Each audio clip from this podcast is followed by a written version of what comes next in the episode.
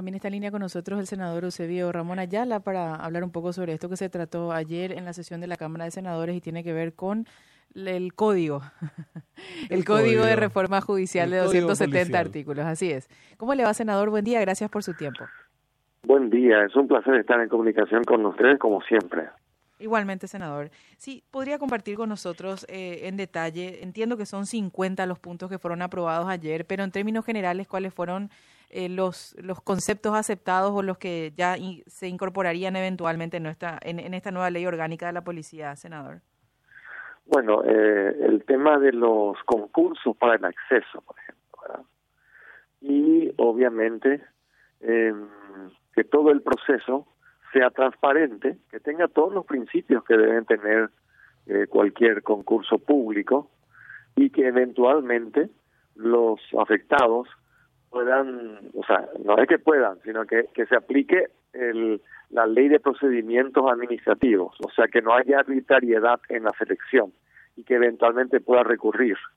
Y se establece una, un, o sea, se reconoce también en este proyecto de ley lo que la ley de procedimientos administrativos ya, ya lo establece, que hay un, una instancia de reconsideración cuando hay una resolución y un recurso jerárquico. Y obviamente en, esa cadena está el ministro de, del Interior, porque la Constitución dice que la Policía Nacional eh, depende del eh, jerárquicamente del órgano encargado de la seguridad interna de la nación, que es el eh, que es el Ministerio del Interior. Y además eh, otros aspectos importantes que fueron que fueron aprobados, ¿verdad? Este el caso de los ascensos. perdón. El caso de los ascensos sería entonces en definitiva eso, senador, ¿no? Eh, claro, el, caso del ingreso, el caso de los ascensos, etcétera, porque nuestra ley es eh, la ley actual de la policía, una ley ya del de hace 30, más de 30 años y que fue modificado en el 92 y, y varias otras modificaciones, etcétera. Pero eh, lo que yo quiero explicar de por qué se tarda tanto en este proyecto de ley, en la discusión, porque a mucha gente le llama la atención, porque son como cuatro sesiones que estamos discutiendo. Hay, hay un, un, modo de discutir eh, leyes o códigos cuando son largos y complejos. Eh, cuando son largos normalmente, bueno, hay muchas opiniones, ¿verdad? Es cuando se acepta o se adopta un procedimiento de código. Entonces, se da un tiempo determinado, 30 días, 60 días o 90 días, para que todos puedan estudiar y puedan acercar sus propuestas por escrito. Y después ya se trata solamente las objeciones presentadas o las propuestas presentadas por cada uno de los senadores. Así es. Y no se discute artículo por artículo, sino que se discuten esos puntos o, por títulos, ¿verdad? Bueno, lo que ocurre en, este proyecto de la policía, que ya se presentó hace más de, de dos años, participó mucha gente también, además de los proyectistas originales, ¿verdad? Eh, gente del Ministerio del Interior, de la policía, de diferentes comisiones, diferentes propuestas, y estamos discutiendo prácticamente artículo por artículo, ¿verdad? Ese es el punto. Sobre el punto que mencionó anteriormente, senador, sobre las eh, reglas que se van a tener en cuenta para determinar los ascensos, ¿qué se consideró en el caso de agentes de la Policía Nacional que cuenten con eh, procesos judiciales eventualmente o antecedentes?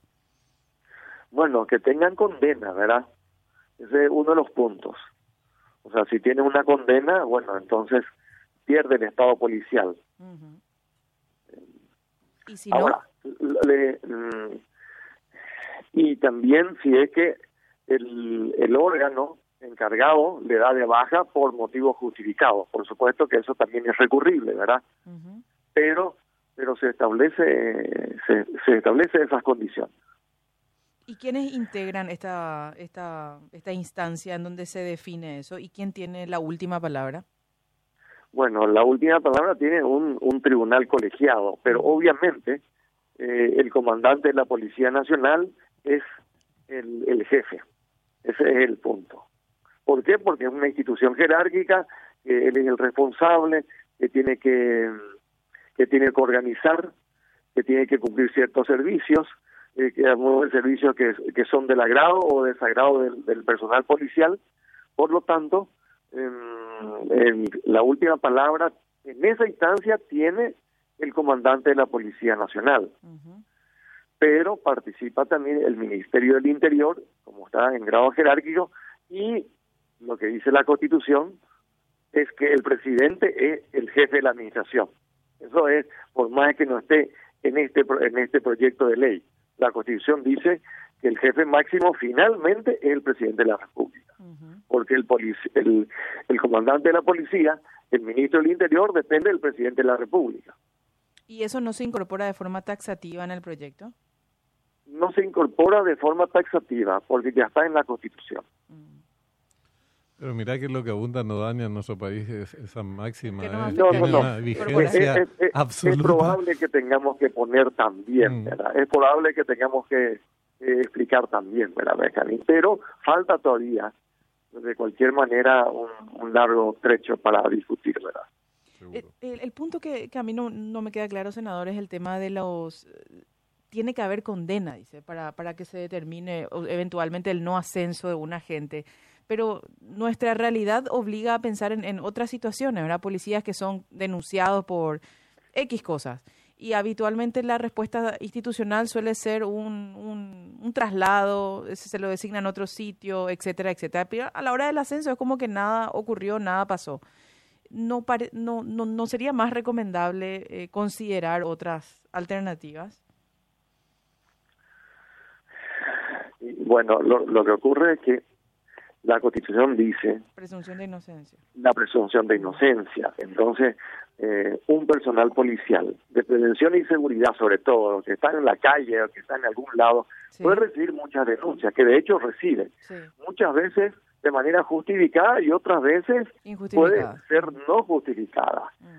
Pero con la primera denuncia, no más que pueda perder de estado policial, ya es muy grave para perder la carrera. Mm. Obviamente, el, el comandante le pone, le traslada, le sostiene, eh, si, si encuentra motivo justificado hasta que se termine el, eh, un, un, proceso de investigación interno de asuntos internos, debería hacer. Y otra cosa es cuando hay un juicio en el tribunal penal, por ejemplo. Y, y, ese es un tema para los ascensos. Hasta hoy, dice, tiene un antecedente bueno, y ahí vamos a una discusión de fondo. Es una discusión de fondo de todo el derecho penal. El tema de los antecedentes. Mm.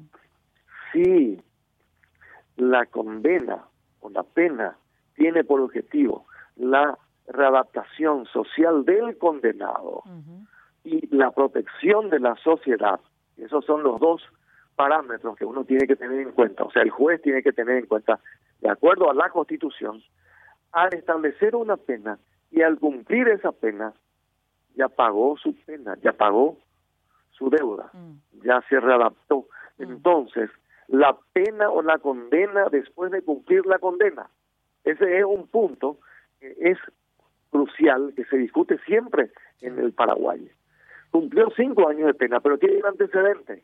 Entonces, como cumplió cinco años y fue condenado, cumplió ejemplarmente le condenan de por vida porque había sido condenado y aunque haya sido pagado. Y entonces no se logra totalmente la readaptación social del condenado. Ese es un punto. Pero en este caso es claro, si hay una condena, eh, pierde su estado Pierde su estado policial. Estaba hablando, mm. estaba hablando en términos generales, nomás el tema de los antecedentes, ¿verdad? Este porque muchos oficiales, perdón, muchos llegan al Senado para ascender. Mm. Eh, para ascender y, figura en su legajo.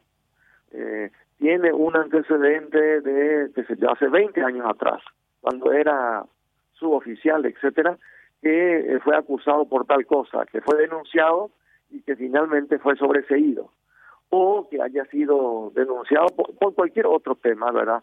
Y que su proceso haya terminado por las causas legales de terminación del proceso. Bueno, entonces, eso normalmente yo no considero que deba hacerle perder su carrera policial porque pueda privarle de su ascenso. Si cumplió su pena, si cumplió su condena, si la Constitución dice que esa es la condición para su rehabilitación, tiene derecho a continuar con su carrera policial o con, su, con cualquier carrera como cualquier ciudadano. Y eh, tomando en consideración las reglas que rigen actualmente, ¿en qué cambia o en qué se reforma, entre comillas, el procedimiento para el, para el ascenso, considerando estos cambios que se van a introducir? Eh, bueno, eh, el, que, el que va a haber un tribunal, un tribunal que analice con más gente, con más transparencia, mm. con mayor participación, con más publicidad, etcétera con, las reglas de la transparencia. A partir del, de a partir de un grado determinado, eh, entonces obviamente tiene que ir al Senado, ¿verdad? Esto estamos hablando de los de los de, los de menor rango. Sí. Una junta de, de, de calificaciones. Eusebio, ¿volvió la discusión sobre el tema de las tasas de la policía o esto es una publicación nomás que se hace en el marco del tratamiento de la ley orgánica, de la reforma de la ley orgánica de la policía? Zavala reclama las tasas y dice que igual se cobran Iquiquepe. Eh, ¿Esto se volvió a plantear en algún momento del debate eh, eh, realizado ayer? No, ah. no se volvió a plantear, pero es probable que al terminar de aprobarse el último artículo, entonces va a haber un lugar para la reconsideración.